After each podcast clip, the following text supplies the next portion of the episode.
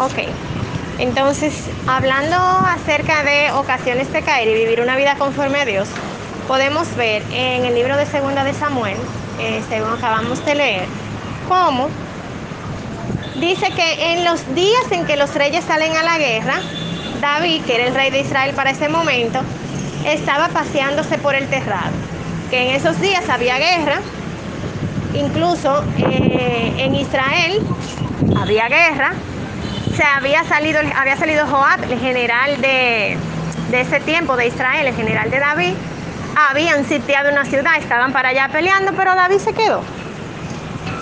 Y ve de lejos una mujer que se está bañando. Él estaba en el terrado del palacio, o sea, en el techo. Y él está así en su terraza, su techo muy lindo, paseándose y ve a una mujer que se está bañando. No imaginamos que estaba desnuda. Pregunta por ella y le dicen, esa es la hija de fulano, mujer de fulano. No obstante a esto, él la manda a llamar y se acuesta con ella. Cuando nosotros no estamos haciendo lo que tenemos que hacer, es decir, que estamos en ocio, en ese momento es una ocasión propicia para caer en tentación.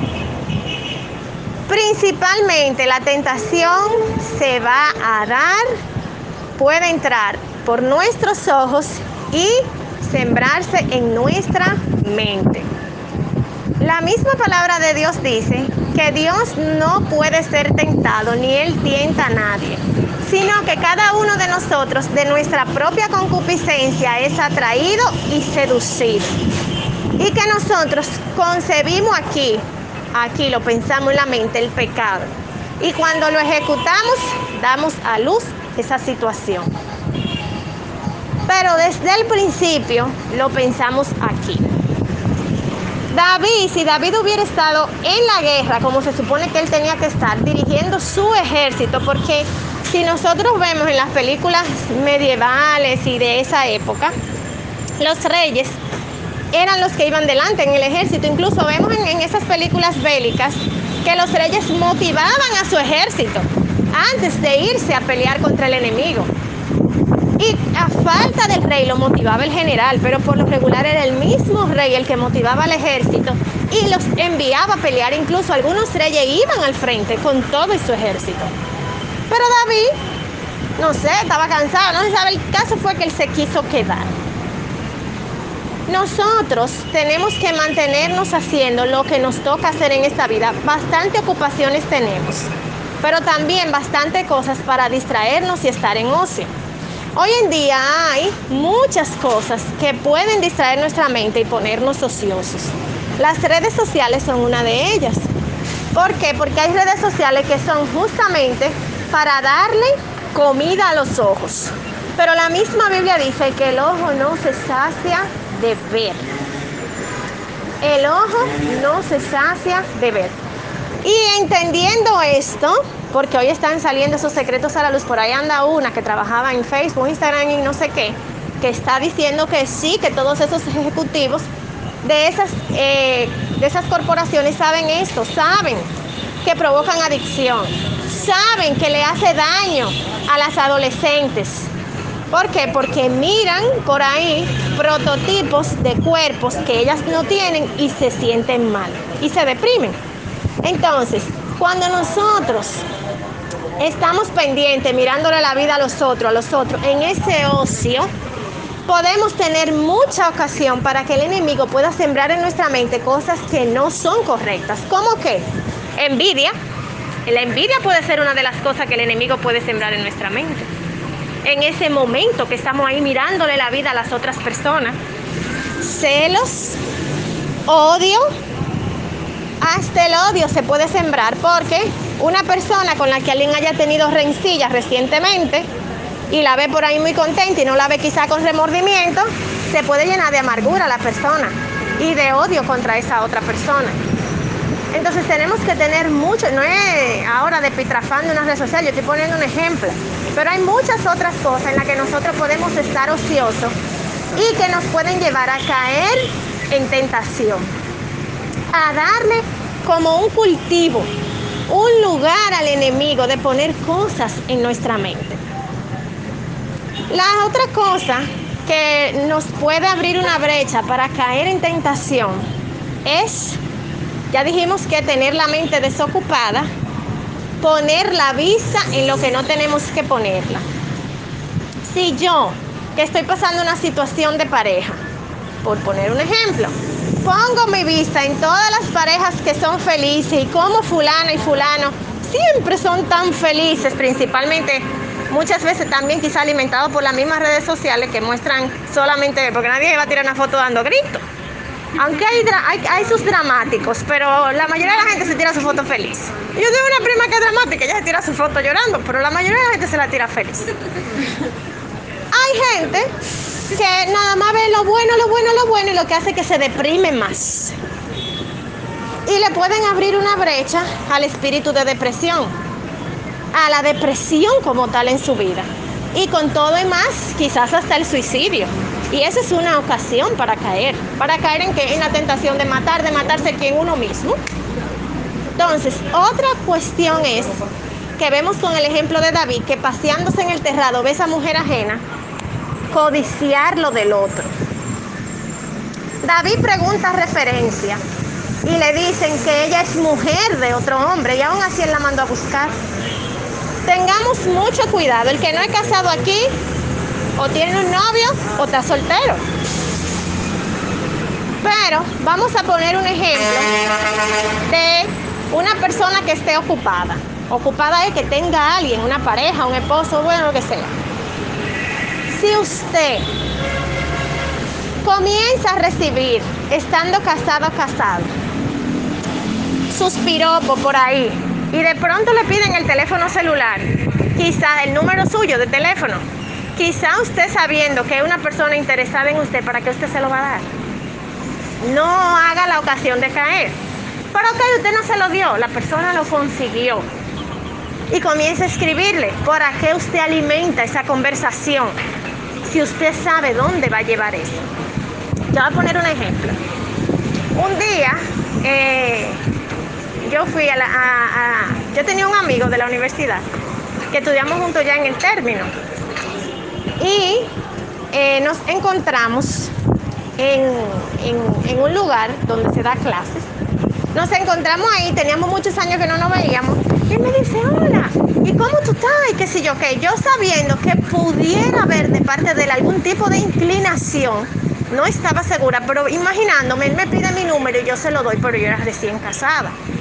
Y le digo, eh, ok, ese es mi número, pero ya tú sabes que yo soy una mujer casada, no me escriba nada de compuesto por ahí, se lo digo a Chercha, pero se lo digo. Y él me dice, no, ¿cómo va a ser? ¿Cómo tú crees? Pues no pasaron ni cuatro horas cuando mi amigo me estaba escribiendo, ay, pero tú estabas muy buena moza hoy, que si yo qué, que no sé cuánto. Yo acababa de llegar del sitio y yo estoy viendo en mi casa el mensaje y yo digo, ven acá, lo primero que le digo y lo primero que hace. Si mi esposo coge mi celular, para lo que sea, hasta para contestar el teléfono, y ve a este tipo escribiéndome diciendo, ¿y dónde tú te encontraste con este tipo? ¿Y quién es ese? Agarré y lo bloqueé. No, no, yo no quiero problemas, yo bloqueé. Lo bloqueé de una vez. Además, y mi corazón.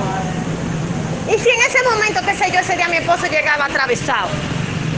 Y, llegaba aquí entruñado y no me decía nada. Y este por aquí diciéndome que yo sí estaba linda ese día. Pero ya yo de llegar a mi casa y me había bañado, me había puesto una bata. Quizá mi esposo cuando llegara, pues yo con una batola y no me iba a decir, ay, qué linda tú estás. Pero aquel que me dio porque usted sabe cómo uno es. A veces uno sufre de hacerse un tubi o de ponerse una crema o de ponerse una. Uno quiere estar cómodo. Pero cuando uno va a salir, uno se arregla. No se peina, no se maquilla. Entonces, aquel que me vio para allá, que no debe ser, ¿eh? Aquel que me vio para allá que me está diciendo, pero tú sí estabas bonita, tú esto y tú lo otro. Esa podría ser una ocasión de caer, porque mi corazón no se iba a alimentar, yo no me iba a sentir bien de que él me estuviera diciendo eso. Y cuando yo lo volviera a ver, yo iba a estar pensando en que yo tenía que estar bonita, porque ya él me veía bonita. Pues cuando nos volvimos a encontrar como a las dos semanas, en el mismo lugar, me acuerdo que yo estaba cogiendo un poco de agua en una neverita que no estábamos juntos en el curso que está, él estaba por su curso él estaba eh, estudiando para algo, yo estaba cogiendo un diplomado, era. Y él me ve y coge para donde mí me dice, mira, pero yo te escribí y tú no me respondiste. Y yo lo miro bebiéndome mi agua y le digo, ay, sí, yo te bloqueé. Y me dice, pero ¿cómo que tú me bloqueaste? Y yo, porque yo te dije que no me escribiera nada descompuesto y lo primero que tú haces es comenzar a piropearme por ahí. Acuérdate que yo soy una mujer casada. Y me dice, de que, pero eso no es nada. ¿Cómo tú vas a destruir tantos años de amistad para un disparate? No, que y, me dio un boche que subió la voz y todo el que estaba ahí estaba mirando. Yo me quedé así mirándolo. Él me dijo de todo, se fue guapo. Y detrás botó su vaso, se fue por ahí. Y a mí eso no me importó porque yo tenía mi postura. Además de que yendo a charlas ya yo había escuchado justamente eso mismo, de que cuando un hombre casado te escribiera, yo siendo jovencita, había ido a charlas, aquí hay espacio si se quiere intentar. Yo era jovencita, había escuchado en charlas de la iglesia que si un hombre casado te escribía, tú tenías que cuidarte. No podía estarle respondiendo los mensajes, porque entonces, ¿para dónde tú ibas con eso? ¿Qué tú ibas a hacer con eso? Pero hay personas que van más allá. Un hombre casado las invita a cenar y cogen para la cena. ¿Qué tú haces por allá andando con un hombre casado o andando atrás de una mujer casada? ¿A dónde tú crees que va a parar esa cena? Solo los dos. ¿Cuál es la intención? No hay que ir muy lejos para saber la intención. Tratemos de cuidarnos. Si nosotros sabemos que una cosa ya está ocupada, quite su mirada de ahí. Hay muchos peces en el mar. Si usted está soltera, si usted está soltero, no tiene que poner la mirada en la, en la que ya tiene otra, porque esa otra nada más tiene ese ya. Mire cómo son las cosas. Porque hasta la ley condena el adulterio. El adulterio es una de las causas de divorcio. Entonces, cuando tú te casas, tú te comprometes en este país y en muchos otros que nada más se acepta la monogamia, a que tú vas a estar solo con esa persona. Pero si tú, estando con esa persona, tú sabes que ya tú no tienes a nadie, ese es el tuyo. Pero una que está soltera o uno que está soltero, tiene todo el mundo, todo lo pesa en el mal para enamorar. Y para enamorarse, ¿por qué tiene que coger aquel que nada más tiene esa sola? Pues eso fue lo que pasó con David. ¿Usted sabe qué pasó? Al final de cuentas, la mujer queda embarazada, para parafrasear, la mujer queda embarazada, Bexabé se lo manda a decir a David, el esposo de ella era militar, estaba para allá peleando como debió haber estado David en vez de estar ocioso. David lo manda a buscar al esposo de ella y le dice, ve, duerme con tu mujer esta noche. Yo lo que quería era que tú me trajeras información de la guerra. Duerme con tu mujer esta noche porque David quería achucharle el hijo al hombre. El hijo que había hecho él. El hombre no se fue a dormir para donde la esposa ese día, sino que se quedó en la puerta del palacio. Se lo hicieron saber a David porque David lo mandó a vigilar. David lo manda a llamar al otro y le dice, pero ¿por qué tú no te fuiste para donde tu mujer? Y él le dice, pero señor mío, sabiendo yo que estamos en guerra, ¿iba yo a ir a coger deleite para donde mi esposa? No, yo me quedé aquí porque nosotros estamos en guerra. Yo me quedé cuidando la puerta del palacio. Y si no hubieran atacado de noche, yo me iba a sentir culpable. O sea, entonces un hombre con este elevado, alto de integridad, fue al que David le estaba haciendo eso. Pero David no se detuvo ahí. Él agarró y escribió y le escribe al general, mira, tú ves fulanito, yo quiero que tú me lo pongas en el calor de la batalla, pónmelo allá al frente. Y cuando estén toditos juntos, déjenlo solo, para que muera manda el mensaje con él mismo. Lo enrollan, lo sellan con el sello del rey, que si estaba desellado ya sabían que alguien lo había leído, y lo mandan con él mismo. Y el hombre lo lleva, y el general dice, bueno, el general está por obedecer órdenes, lo mandan para el frente y se quitan todito a la hora de, y el hombre se muere. Cuando el hombre se muere, David manda a llamar a la mujer y, se queda con ella como si fuera una concubina más de toda la que él tiene en el palacio. Pues viene un profeta al tiempito y le dice, mira, ahí estaba ella dando a luz el muchachito, ahí mismo fue el profeta para allá.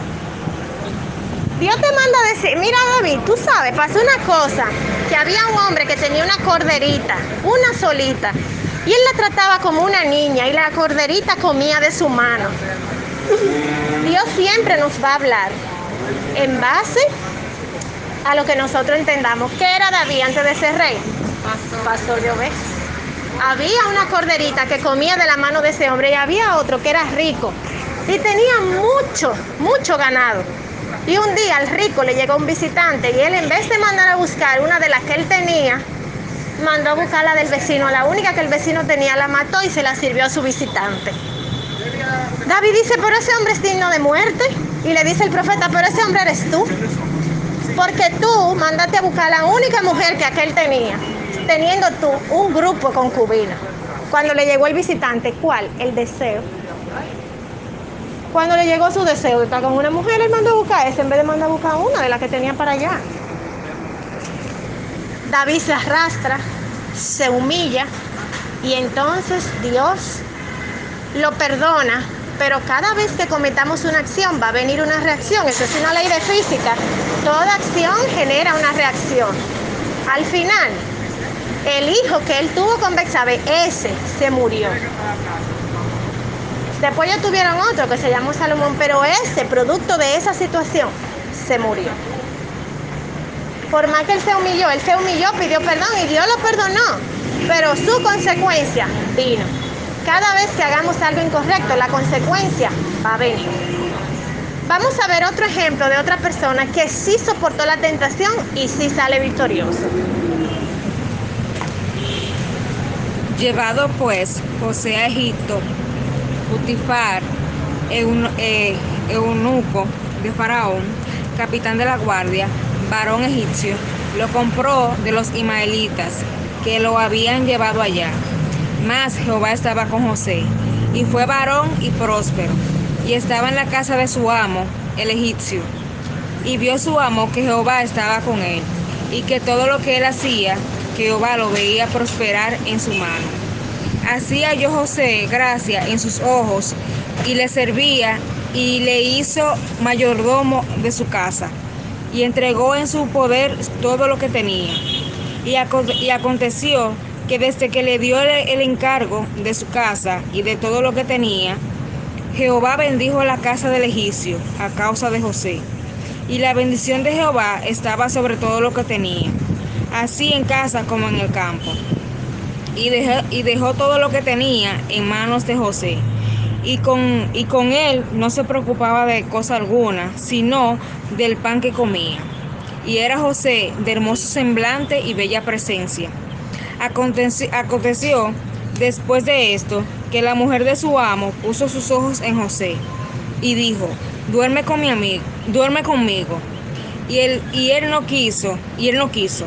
Y dijo a la mujer de su amo, he aquí que mi señor no se preocupa conmigo de, de lo que hay en casa y ha puesto en mi mano todo lo que tiene.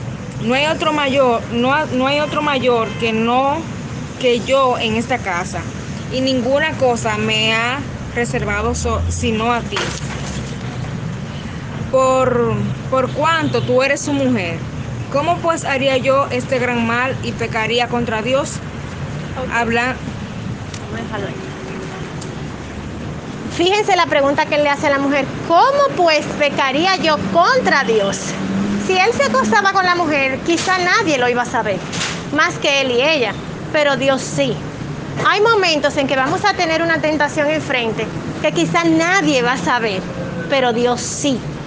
Entonces nosotros tenemos que guardarnos, porque la Biblia dice que tenemos una gran nube de testigos en el Nuevo Testamento. ¿A qué se refiere con eso?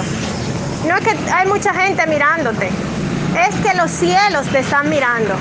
Todo el mundo espiritual te está mirando. Ángeles y demonios están ahí mirándonos todo el tiempo. Nunca estamos solos. Cuando usted se está bañando, ¿usted sabe que usted está acompañado?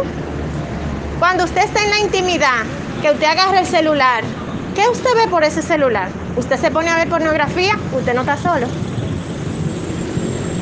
Si tú has confesado a Cristo como Señor y Salvador, o tienes un llamado de parte de Dios, quizás desde pequeño, que hay un ángel asignado a ti para guardarte y cuidarte, porque la Biblia dice que el ángel de Jehová campa alrededor de los que le temen y los defiende ese ángel, mientras tú miras la pornografía, está ahí.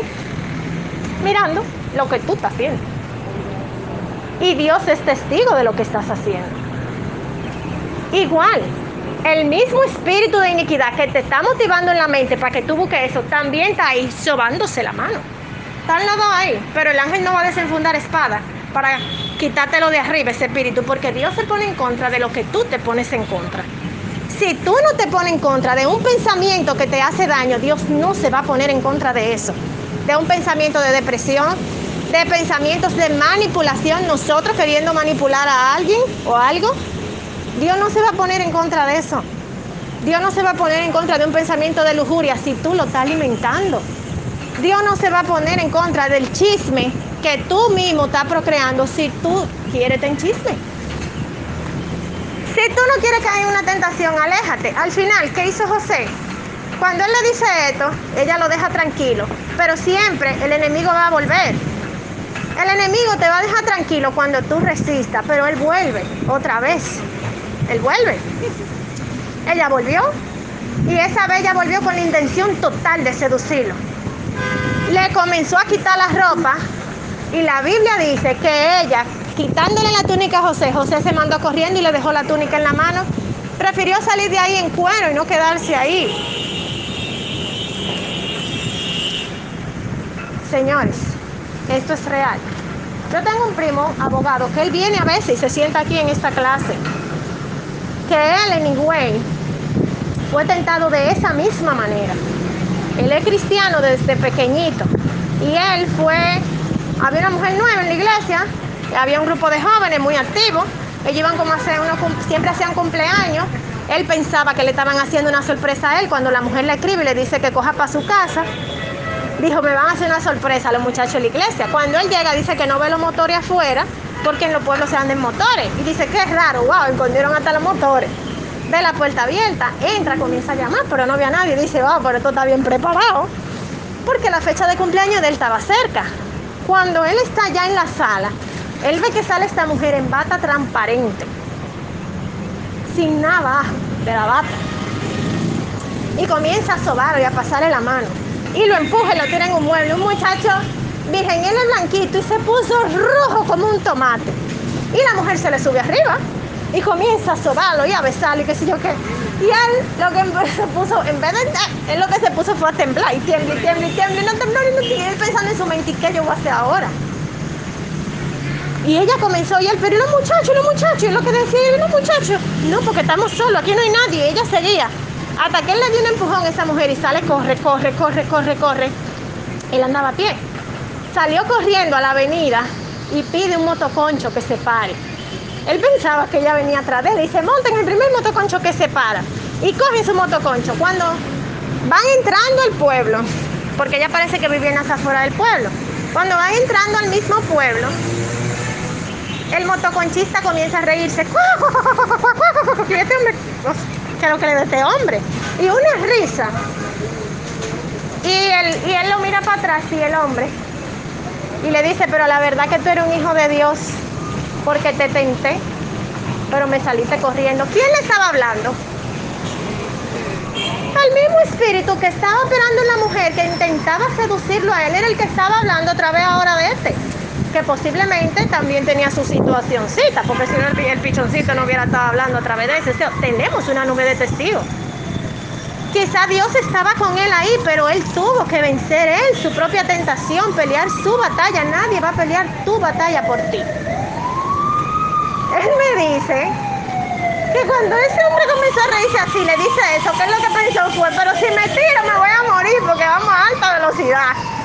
Y que desde que entraron al pueblo, él le dijo al motoconcho, espérate aquí, espérate aquí, espérate aquí. La primera esquina que se paró, le tiró la cuarta y se mandó corriendo. Porque él estaba asustado. Después que él llega a su casa, que él se calme, que él piensa en todo lo que pasó y dice, pero fue el diablo que me tentó. Sea que esto es real. Vamos a leer el último versículo bíblico ya para terminar. ¿Cuatro, ¿Del 4 Del 5 así es, así Ajá, del 5 al 7. Os pensáis en las escrituras, dice en vano. El espíritu que Él ha hecho habitar en nosotros nos anhela celosamente. Pero él, pero él da mayor gracia, por lo que dice, Dios resiste a los soberbios y da gracia a los humildes. Someteos pues a Dios, Resistí al diablo y huirás de nosotros. Amén. Esa es la recomendación. Resistan y el enemigo va a huir. Por un tiempo él va a volver, pero volvemos y resistimos y volvemos a vencer. Dios le bendiga mucho y hasta aquí la clase de hoy.